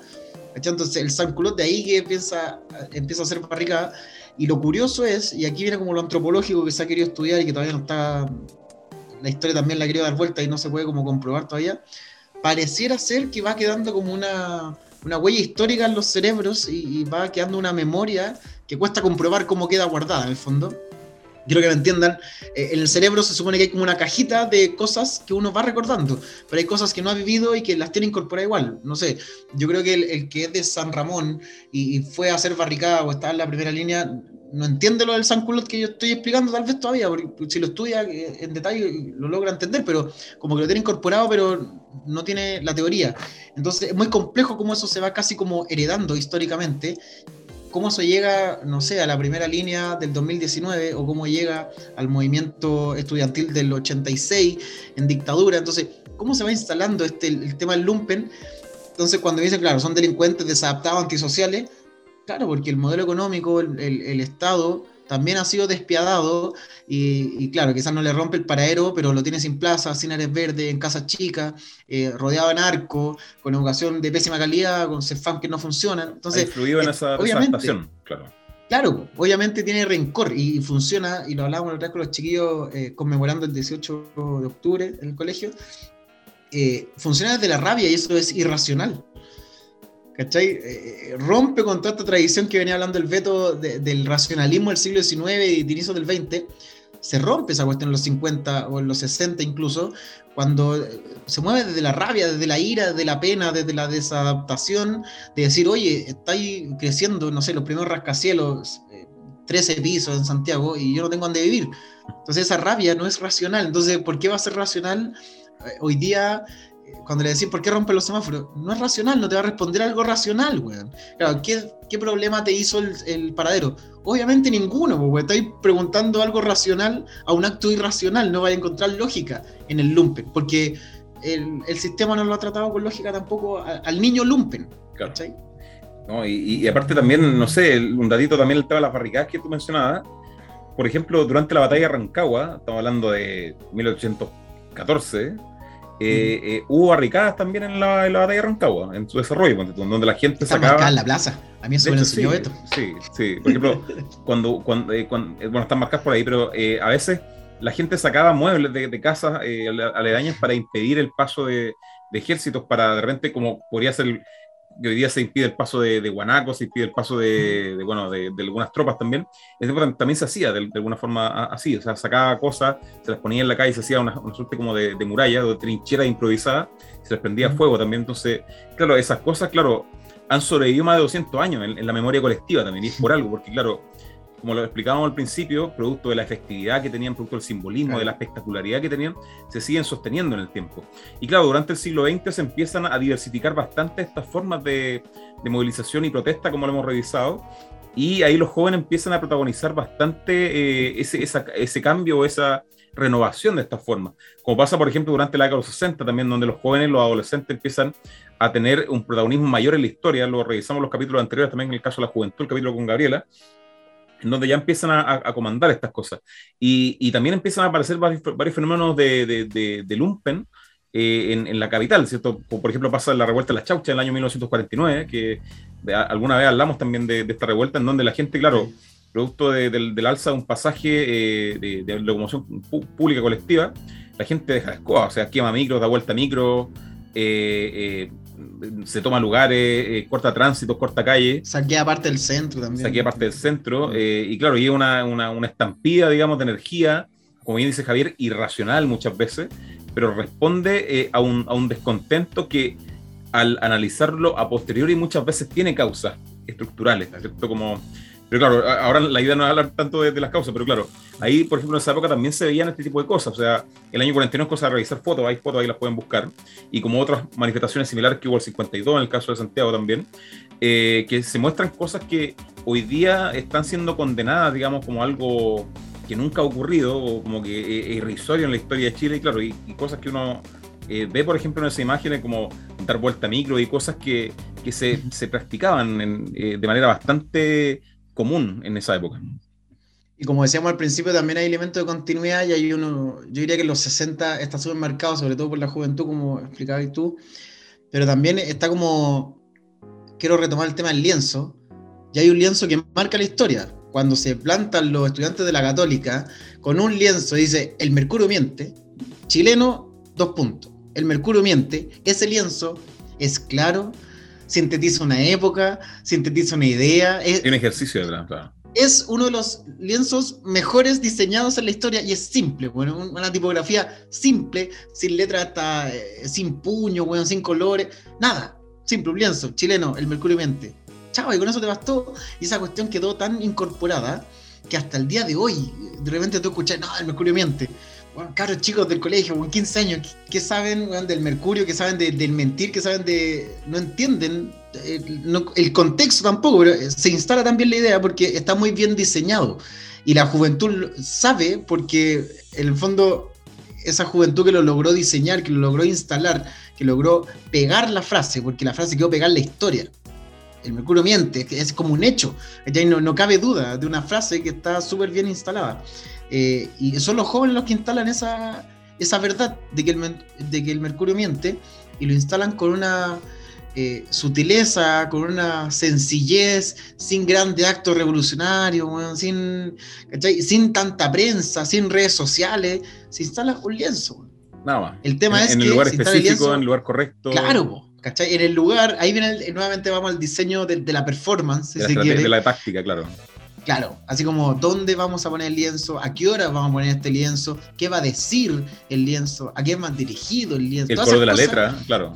Todo, todo, todo, todo, todo, está muy bien pensado. Yo creo que es uno de los mejores lienzos de la historia. No, y, dos cosas interesantes también en la década de los 60, eh, por un lado hay una renovación internacional también de, de las formas de movilización. Por, por ejemplo, está muy vigente en esa época el movimiento por los derechos civiles en Estados Unidos también que establece nuevas tácticas de, de, de civil, por ejemplo, que era no ir, digamos, a, tirar piedra, eh, a marchar, sino que de repente, por ejemplo, en el contexto del apartheid, eh, entrar a un bar de blanco y, digamos, estar, no sé, media hora, una hora, eh, mm. recibiendo insultos, escupitajos, ¿cierto? Y sin perturbarte, por tú. Y eso, por ejemplo, el caso de los Black Panthers, entrenaban a a, sus militantes para poder resistir ese tipo de, ataques, para generar esa desobediencia o esos símbolos de, desobediencia civil, por ejemplo, o el tema de no, pagar pasaje, o el tema de sentarse en un asiento que estaba destinado para blancos. Y también pasa lo mismo con Gandhi, por ejemplo, todo el pacifismo también, de, estas, estas grandes concentraciones de personas eh, hablamos de, no sé, 10.000, 15.000 personas de repente en un lugar, digamos, sentadas por horas, por, incluso a veces por días, ¿cierto? Acampando en ciertos lugares, para manifestar, vamos a lo mismo, esta masividad visceral que, que, que hablábamos al principio, manifestarla a través de otras formas que eh, están vinculadas con, con, con una nuevo, un nuevo paradigma de, de, la, la, movilización y la cultura. ¿cierto? De hecho, al final también vamos a hablar un poco de la violencia patriarcal, también de, cómo, cómo, se establece también la violencia, lamentablemente, como un vehículo para generar los cambios y también para, como una forma de presión. También. Y eso hoy día también está cambiando un poco más. Y también aparecen los factores tecnológicos también, o sea, empiezan, producto también del avance tecnológico, a aparecer los megáfonos, por ejemplo, también en, las movilizaciones, los parlantes también para amplificar de repente un micrófono, en donde en un mitin en un principio, bueno, un, obrero parado en, en, una tarima, digamos, podía producto de, de, las leyes físicas del universo, hacer que su voz se escuchara mucho más, a, a llegar a mucho más espacio en muchos lugares. Pero claro, después necesitaría un micrófono, un micrófono, un, parlante potente también, como decía, de repente una radio también que pueda transmitir estas cosas, una cámara para poder registrar fotográficamente eh, este mismo lienzo, ¿cierto?, de la, católica y otras cosas. Eh, el tema de los autos también, que fueron muy importantes de repente para conglomerar gente, traer gente de, de, de los sectores... Eh, eh, más eh, periféricos de la ciudad, hacia el centro de la ciudad, camiones que llegan con mucha gente y todo este tipo de cosas. Y el otro también es que es muy importante, sobre todo a finales de la década de los 60, que el tema del mercado también, de, esta persona, del, del, comerciante ambulante que le vende la chavira, que le vende la banderita, ¿cierto? Esta típica imagen de. Que parece en Machuca bien, sí, bien, muy bien representado. Que al final, claro, te, vende la chavira en la marcha roja, del rojerío, también te vende la, la, banderita en la marcha del derecherío, de alguna forma. Eh, y claro, y ahí viendo, viendo también cuál es la labor de este personaje, porque eh, muchas veces gran parte del, de la espectacularidad o los simbolismos que demuestran este tipo de marcha dependen también de esos productos que se van vendiendo, ¿cierto? Desde la chapita hasta la bandera de un color específico, eh, desde el pañuelo, por ejemplo, desde de todo, ¿cierto? De, las bucelas, después ya más adelante, ¿cierto? Sí. Eh, y, cómo también estos tipos mandan a hacer estos productos y van sintetizando de cierta forma, mm. o cómo el mercado, en algún, de algún motivo, va sintetizando las necesidades sociales eh, y las pulsiones eh, culturales y simbólicas también de la sociedad en estos pequeños objetos que, con los que gana platita, ¿cierto? Pero también contribuye de alguna forma a que la idea se esparza, ¿cierto? Es bien interesante ese trabajo, o sea, a mí se me ocurren hartas investigaciones que se van a hacer con, con esos personajes, entrevistarlos eh, o sea, ¿hay, algún tesista alguna vez que si se le ocurra algo así sería espectacular? Esa como consecución, cuando, cuando está la. Mm, yo diría que una de las fotos más importantes del estallido social del, del, monumento a Baquedano, la gente así encaramada, y Juan de más arriba con la bandera mapuche, yo diría, ¿quién le vendió esa bandera, porque él no la tenía en su casa, y, tampoco la bordó. No, es que la tenía guardada, pues, dos semanas cogiendo los colores y bordando, no, ¿cachai? La compró. No, pero, pero, claro, alguien la compró y después de eso se le perdió, pues, O sea, o sea, el weón que, que ahora me está escuchando y que tenía esa bandera en su mano, le está lamentando no haber guardado esa bandera. Yo, me acuerdo, ¿no? yo, me acuerdo, bueno, yo, yo cuando pasó el, el, estallido del 2019, yo no estaba en, en Santiago, pero fui varias veces a Santiago eh, a, a, marchar y a bueno, otras cosas. Y a mí me, me, llamaba mucho la atención la cantidad de vendedores ambulantes que habían, que vendían, no sé, una variedad, de, estoy inventando, de 70 productos diferentes para apoyar la movilización, de bandera negra, que el matapago, que el pañuelito verde, el pañuelito rojo, que una serie de cosas, pero claro, ¿cuál es la importancia también de eso? La, idea también es preguntárselo, hacer el ejercicio de, de reflexionar al, respecto también. Y bueno, eh, también el caso de la década de los 70, eh, se empiezan también a, generar nuevas teorías sobre los movimientos sociales. Esto está, estas típicas ideas de los nuevos movimientos sociales, por ejemplo, de Alberto Melucci, el italiano, que plantea el tema de la identidad, de la movilización de recursos, también donde la gente se empieza, producto también de estos mismos simbolismos, también a identificar, como era antiguamente las tribus, también en la colonia, como digamos, con el ciertos movimientos de ropa, ciertos colores específicos, y se empieza a identificar la gente con ciertos, o sea, e, esos elementos materiales empiezan a simbolizar ideas más grandes, percepciones de sociedad, eh, y también la movilización de recursos, o sea, por ejemplo, grupos eh, políticos, laborales, estudiantiles, también culturales, generando comisiones de repente para aumentar la, la, capacidad táctica de, de, de, esa, de, expresión de esos grupos, ¿cierto? Un grupo que hace el lienzo, otro grupo que te hace eh, te hace, eh, ponte tú, la, la, performance que van a hacer, otro grupo que, te, que, te, hace lo, y te imprime los folletos que van a entregar, ¿cierto? O sea, se empieza a diversificar mucho más los recursos que tienen los movimientos sociales y, la, y la, efectividad y la permanencia en el tiempo de estos movimientos está marcado por ese virtuosismo. O sea, el, el, movimiento social que más triunfa en el tiempo, se sostenga o logre su objetivo, va a ser el que tiene, que tiene más recursos, el que entrega más folletos distintos, el que llama la atención, el que mete más bulla, el que genera, no sé, cánticos más creativos, no sé. Entonces ahí se empieza a complejizar mucho más los movimientos sociales, sobre todo en el Chile durante la década de los 70, que empiezan también eh, a polarizarse bastante. De ahí están, por ejemplo, el caso de estos famosos grupos de choque también que tenían las agrupaciones políticas. De hecho, gente de la derecha por Patria y Libertad y gente de la extrema izquierda también por, por caso del MIR, por ejemplo, del movimiento izquierda revolucionario, se enfrentaban en la calle a, a mangazos, a combates con, con manoplas, ¿cierto? A limpio. y, y, claro, y esos grupos tenían, iban a, a la marcha a pelear, ¿cierto? A pelear con, con, con este caso con el antagonista. Y, y, y, claro, y esos grupos se organizaban para eso. O sea, el caso Patria y Libertad iban con cascos, cascos blancos a, la, a las movilizaciones, ¿cierto? Para la gente de derecha que no se acuerda, digamos que que, que, la derecha también tiene su, su pasado violento, también, bueno, el, el tema del símbolo de la araña, por ejemplo, y otras cosas más.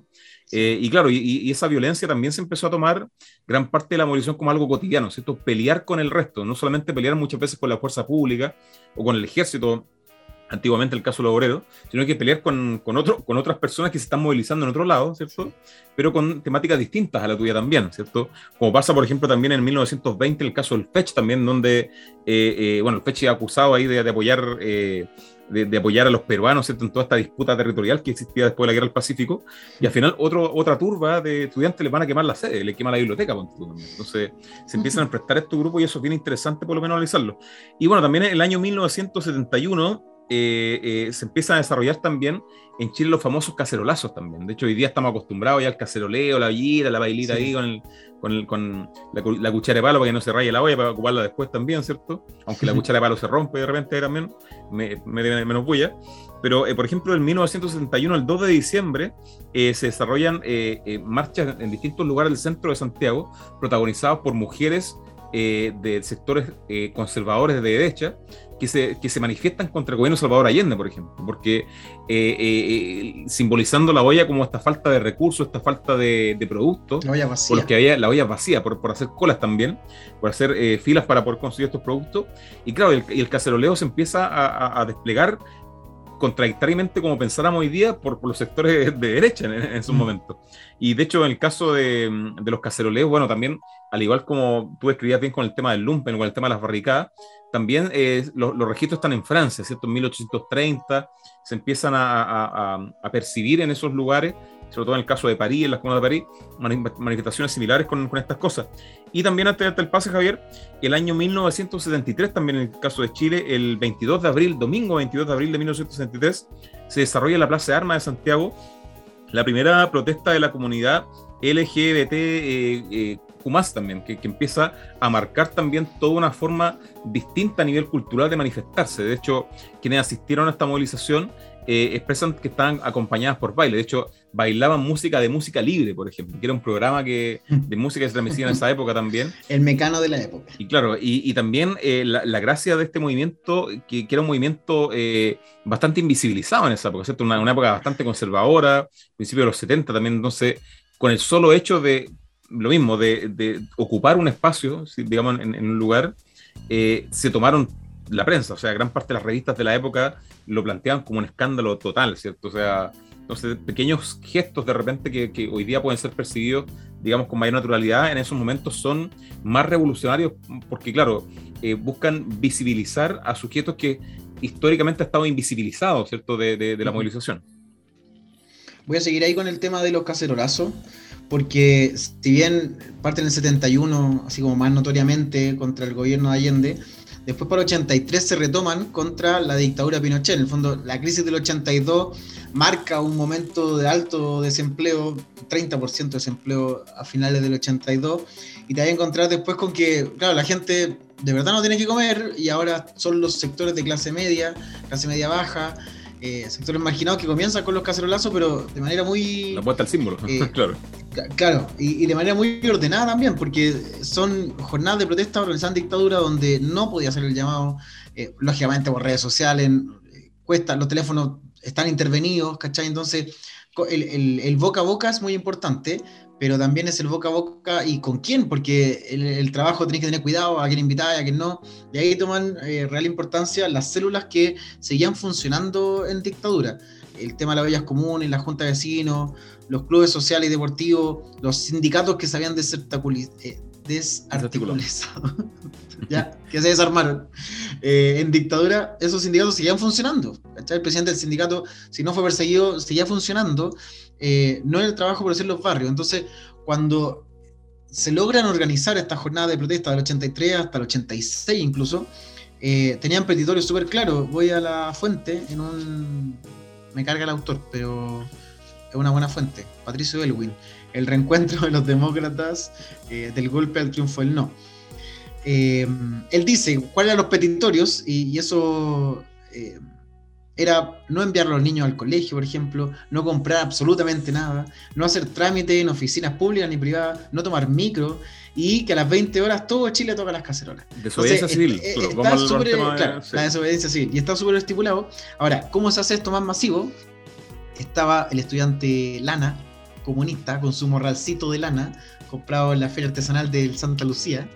Con la zampoña en la mochila. caer Claro, dejaba caer, eh, junto con su charango, dejaba caer los panfletos a la orilla del metro, y cuando pasaba el metro, hablando de años 84, 85, pasaba el metro, entonces levantaba el viento en estas ventilaciones y ahí salían los panfletos para todos lados. Entonces, claro, es publicidad gratis, ¿no? el drive para arriba. Eh, entonces es muy fácil de así de masificarlo, sobre todo en la parte del centro de Santiago, donde al final del día pasaba el obrero y decía, oye, parece que marcha el otro día, entonces hay que organizarse, ¿cachai? Eh, viene un proceso súper ahí eh, como artesanal, pero también muy bonito de cómo se va organizando eso. Y de la mano también en los 80 nos vamos a encontrar con uno de los primeros movimientos estudiantiles secundarios, cuando los cabros del Colegio Alessandri, ahí en el Parque Bustamante, se toman el colegio, ¿cachai? Viendo cosas básicas que hoy día nosotros como el piso, que tiene que ver con eh, el pase escolar para poder acceder al metro y poder hacer centros de alumnos, que a uno le parece como lo lógico, estamos hablando de dictadura, entonces tomarte el colegio en dictadura, eh, empezar a mezclar muchas cosas, porque es un acto revolucionario profundamente, pero muy valiente, eh, algunos dirían como irracional también, porque estáis tomando un colegio en dictadura, ¿cachai? Eh, y aún así colgar la bandera chilena desde el colegio, desde la azotea, los cabros encapuchados, y llegan los miligos, y tienen que negociar, y es como es bien desastroso, pero es muy bonito todo el proceso porque ellos también explicaban, bueno, y cómo, cómo nos vamos a hacer saber. Y ahí la importancia de cómo se organizan los estudiantes sin centros de estudiantes, en los barrios.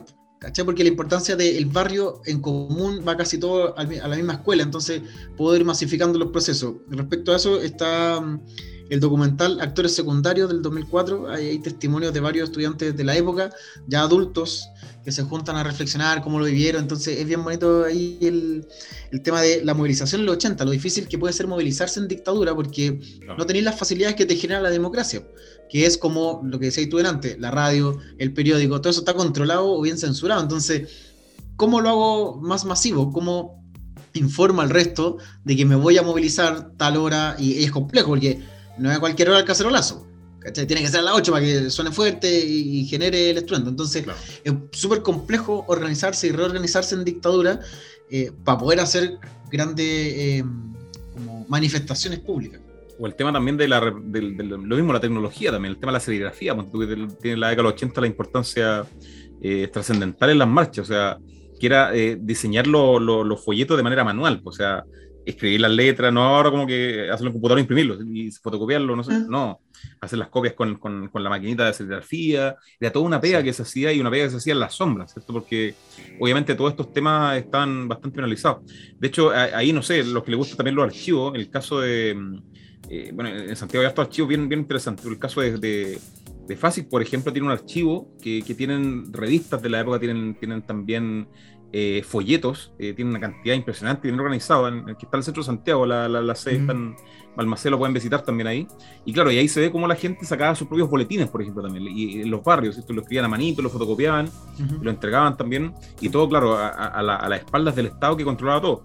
Y también en esa época me, me llama harto la atención también la, la, las performances que empiezan a desarrollar también los movimientos de mujeres, ¿cierto? En dictadura particularmente las, mujeres que se manifestan en, temas de derechos humanos, ¿cierto? Que empiezan, por ejemplo, a hacer estas famosas funas, que empiezan a desarrollarse en esa época, producto de, figuras que habían asesinado a, cierto, a, cierta gente, pero claro, pero están protegidas o resguardadas por, por el status quo en esa época también.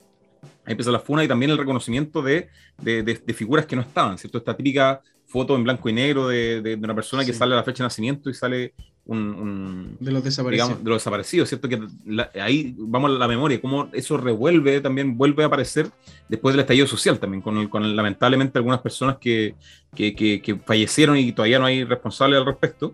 Y también eh, harta eh, protestas también contra la dictadura. De hecho, ahí también el MEMCH empieza a protagonizar varias, varios actos bien divertidos. Y de hecho, una vez, una vez hay un registro que eh, eh esta mujer es organizada y, y muy creativa pescan a un chancho, lo disfrazan de militar y lo identifican como Pinochet, digamos, en, la panza del chancho y lo sueltan en el paseo más. imagínate, imagínate ver un, ir saliendo la pega y ver un chancho corriendo vestido de milico, ¿cierto? Qué forma más, espectacular de protestar también. Entonces, diversos grupos también eh, que se empiezan a, tomar el espacio público, como, como el caso de las mujeres organizadas, empiezan también a renovar ¿cierto? Las, formas de movilización en esa época de manera bastante importante.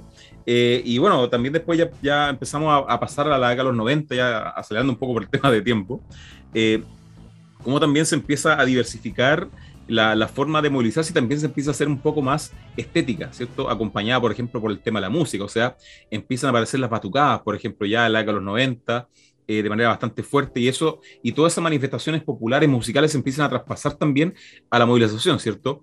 Eh, pasa lo mismo, por ejemplo, el caso del norte de Chile, todas estas bandas de bronce, de trompeta, saxofones, trombones, también empiezan a masificarse de manera bastante grande y empiezan a acompañar también la movilización, ¿cierto? Eh, o el fenómeno de las murgas también, o sea que, que hay baile, hay canto, eh, no solamente ir a marchar, digamos, a tirar piedra y a, mostrar lienzo y tirar folletos, sino que también es llamar la atención, meter bulla, pero a nivel estético también, de manera bien relevante. Sí, la, espectacularidad de la marcha se va a ir tomando como el terreno, eh, lo conversábamos delante, yo lo marcaría, me podrán faltar fuentes, lo que usted quiera, nos pueden mandar si quiere. Eh, cuesta pillar, Pero del 2011 para adelante yo diría que se vuelven cada vez más espectaculares. Eh, yo diría que la más espectacular, y, no en sentido artístico, tiene que ver con eh, Hidro cuando cortan el puente. Ya, yo creo que ese ya no puede ser más espectacular, con barricadas cortando el puente y lo que hablamos de sitiar, pero es muy espectacular porque es la vía. Entonces la espectacularidad supera cualquier cosa. ¿Cachai? Digamos, ya no puedo más que eso. Y el tema de Santiago y lo que se va a ver también en regiones tiene que ver con la espectacularidad, como decías tú, de, de lo artístico y la genialidad que supone de que la marcha anterior fue buena, entonces la siguiente tiene que ser mejor. Y ahí queda muy bien reflejado en, el movimiento estudiantil del 2011. Eh, me acuerdo perfecto de un ataúd que lleva la, educación chilena y ver las lloronas de teatro de la Chile, ¿cachai? Cuando se presentan eh, letreros de... Eh, se vende la educación, ¿cachai? Es un, es un choque de, de, tomar cosas muy cotidianas y de pronto decir, chucha, la educación está muerta, o, o empezar a jugar con la frase de la LOCE, la LGE, ¿cachai? Esas cuestiones que, que te van planteando ciertos como parámetros de la espectacularidad. Y ahí yo quisiera hacer foco en una que no se pensó la espectacularidad, porque siempre está de, los ejemplos que yo mencioné, está diseñado, está pensado y, está como implementado por ciertas comisiones, si se quiere, pero hay una que no fue pensada y que quedó muy linda, que tiene que ver con la marcha de los paraguas. Que en el fondo es como, ¿sabéis qué? Eh, fue espectacular porque la gente pensó que no iban a llegar y llegaron y se puso a ver más fuerte y llegaron con paraguas. Y esa guay es espectacular y es insuperable. Porque o sea, no hay nada que lo supere, porque, porque junta muchas cosas las que hemos hablado hoy día, junta escala en cantidad de gente, junta dimensiones en cantidad de gente, junta la adversidad de tener que luchar contra una hueá que no va a cambiar, y también la espectacularidad de decir, loco, estamos igual, y al final lo más lindo de todo eso es que no está planificado, que algo espontáneo. Y al final tú decís, es la marcha de los paraguas. Es, indudable que es espectacular, ¿cachai? A diferencia de lo previo al 2011, y que hacer la diferencia, por ejemplo, con el movimiento estudiantil del 2006, y, ahí lo curioso es que, claro. que no hay redes sociales. Entonces, lo complejo ahí es la institucionalidad estudiantil. Los centros de estudiantes tienen que funcionar. Después va a surgir la ACE, la CONES, que conduce un poquito más el proceso. Pero la marcha eh, es marchar y al final hay un acto donde hablan los estudiantes y, hay que ir a caminar con un lienzo, como decías tú, y, la cuestión tiene que impactar porque paraliza. Pero ya del 2011 para adelante hablamos ya, lo estético va a tomar un, protagonismo y se le va a jugar por lo bello. ¿Cachai? Así como, ya llegamos al final, perfecto, que hable eh, la Camila Vallejo, que hable la claro. ¿cachai? Pero, lo que más ¿cómo llegamos ahí? ¿O quién va a estar ahí? ¿cachai? El tema del movimiento estudiantil, cuando aparece, si queremos evaluar como un tema de continuidad cambio, cuando aparece el 2011 Sol y Lluvia y canta en vez de Adiós Carnaval, canta Adiós Sebastián, esa espectacularidad que yo no sé si estuvo tan pensada. Claro. ¿Cachai? No creo que, que, que la Mora Laura haya pensado, hoy voy a cantar Sebastián. No, la weá se dio ahí, ¿cachai? Y esa espectacularidad espontánea de tener tanta gente en el Parque O'Higgins, tú decís, bueno, ¿cómo? ¿Cachai? Bueno, ¿Cómo juntáis tanta gente? Redes sociales, Facebook, e incipiente Instagram. ¿cachai? Entonces se van instalando las redes sociales a través de la historia, el post, mensajes rápidos de decir, ya coordinémonos, Plaza Baqueano, todo al tiro, donde nos juntamos, es lo héroe. Esa coordinación es muy fácil y genera más fácil también lo estético. No, y también ahí, ahí para que también eh, vamos haciendo la pedagogía, ahí se ve el tema de la movilización de recursos que comentamos de Melucci y de, otros autores, mm. Porque al final, claro, hoy día también gran parte de la gente que se moviliza eh, desde secundaria hacia arriba tiene una, una, educación, una formación mayor, por ende pueden sacarle mayor provecho a los diversos grupos que tienen diversas habilidades dentro de, los grupos movilizados en este caso, ¿cierto? O sea, desde el cabro que te hace el afiche, digamos, para convocar la marcha, hasta eh, los, los cabros y las cabras que hacen la coreografía que representa eh, cierto valor específico que, que, está en la calle, del que te diseña la ropa, del que te escribe, que, dibuja bien, que te hace una, pancarta. O sea, hay toda una movilización de recursos. la, agrupación que, que hizo el, el, Matapaco, ¿cachai? Esa weá, eh, alguien lo diseñó alguien lo, hizo, ¿cachai? Claro, no, no, no es que salió así como ya vamos a hacer esto, no, hay una movilización de recursos, hay una organización, hay cosas que se van tramando y van funcionando en red ahí para generar estas cosas. Eh, y claro, también empieza a desarrollarse harto durante el siglo XXI también eh, el movimiento feminista, que también viene a marcar bastante también la forma en, y establecer nuevas formas de, de, movilización, de protesta también importante, como el tema que pasa con los cuerpos, ¿cierto? Que, se vio muy, eh, que fue, marcó mucho a nivel de la opinión pública eh, la utilización de los cuerpos como una manera corporal de manifestar contenidos también, ¿cierto? O sea, utilizar eh, cambiarle, que, que, esa es la gracia, digamos, y, lo valoro eso, es cambiarle el, significado patriarcal y, histórico al cuerpo y utilizarlo, digamos, como un elemento político también, ¿cierto? De hecho, e, eso generó bastante escándalo, digamos, por, las chiquillas mostrando, mostrando su cuerpo, ¿cierto? Con mensajes escritos. Y eso también se ve instalando como una forma legítima y masiva de protestar también, ¿cierto? Y, eso va marcando también eh, nuevos lenguajes que se van estableciendo en la actualidad. Y otro tema importante también para mí ha sido el tema del neoliberalismo, ¿cierto? Cómo eh, eh, eh, la, cultura política, social, cultural, para la que existe detrás de, esta, de este modelo económico, también va generando un impacto en, las movilizaciones, porque del 2011 en adelante también vemos como todo este todo este, este lumpen, ¿cierto? que empieza a destruir diversos lugares de, la urbe, en, muchos casos, también está influenciado de manera negativa por el neoliberalismo, ¿cierto? porque al final el lumpen no tiene una noción de lo público, porque al final el neoliberalismo te borró la noción de lo público, ¿cierto? Por ende, al final, eh, y, aparte también te exaltó el tema de la materialidad, ¿cierto? Lo material es lo importante. Por ende, la forma de pegarle a las instituciones, ¿cierto? La forma de pegarle a lo empresario es rompiendo sus pertenencias eh, materiales como tal, ¿cierto? Y como lo público está estirpado de la sociedad, al final lo público es del Estado y es de quienes controlan el Estado, ¿cierto? Entonces, cuando yo rompo una plaza, no rompo mi plaza porque no tengo ya la noción de lo público. Porque no me genera beneficio a mí tampoco. No, y porque ya no lo consigo, ya no es mía la plaza, no la siento mía, ¿cierto? Como, como por ejemplo, debería ser, ¿cierto? Que la, ciudad es de todo porque le pertenece a todo, pero a nadie en particular.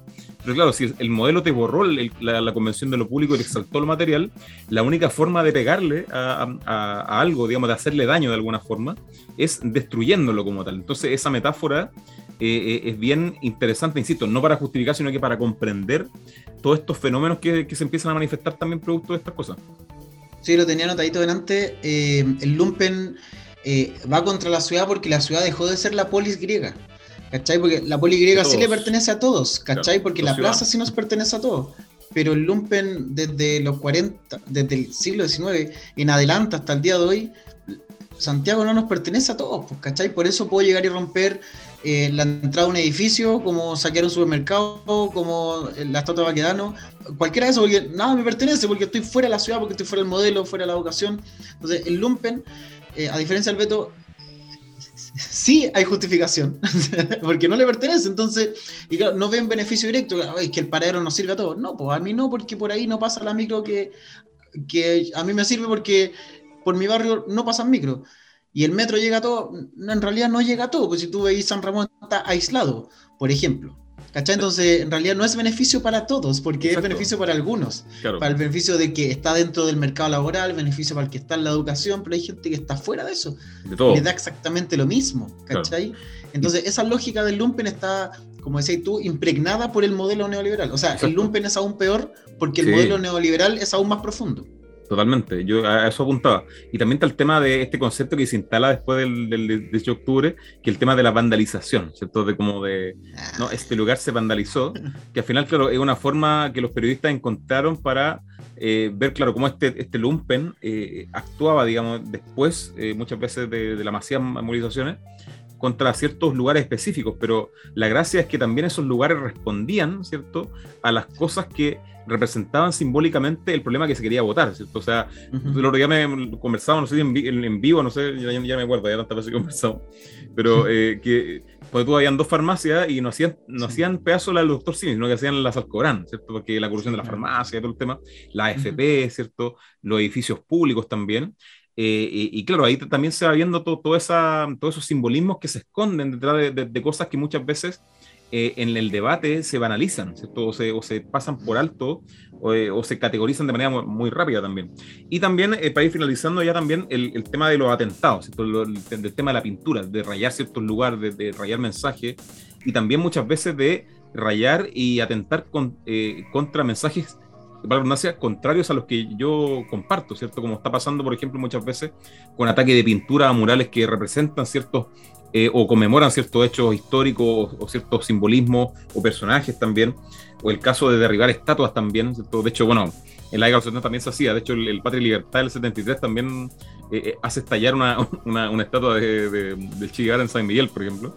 Pero todas esas cosas también dan cuenta de, de cómo se ha ido renovando también toda esta espectacularidad y estas formas de movilizarse, y que también están muy en relación a nivel internacional, ¿cierto? O sea, también los medios de comunicación, eh, como funcionan de manera global hoy en día, también generan esa, esas relaciones, ¿cierto? O sea, por ejemplo, lo que pasa en Estados Unidos después de la muerte de George Floyd, por ejemplo, que también ahí se incendian eh, todos esos estados del norte, eh, y claro, y la gente decía, no, pero nosotros acá los chilenos somos, somos incultos y, somos, y, y no tenemos cultura, pero hacemos estas cosas señora, en un país desarrollado como Estados Unidos era peor, o sea, quemaron canales de televisión, no sé, destruyeron todo también. Entonces, ahí hay, un tema con la violencia que, que, que, que, lamentablemente se ha establecido como un, vehículo eh, efectivo para generar los cambios, ¿cierto? Desde la Revolución Francesa en adelante, incluso más hacia atrás quizás también. Eh, y, y, ahí también hoy en día chocamos con un elemento que es súper importante para comprender la, esta sociedad del siglo XXI, que es el tema del feminismo, ¿cierto? Porque al final la violencia patriarcal eh, como forma de presión y vehículo de cambio, eh, eh, se ha legitimado hasta el día de hoy, digamos, como una forma de, ejercer y, de ir corriendo un poco la frontera de los cambios. Pero claro, e, eso responde al modelo patriarcal también. O sea, parte del patriarcado también es esa violencia que, está legitimada para ejercer esos cambios.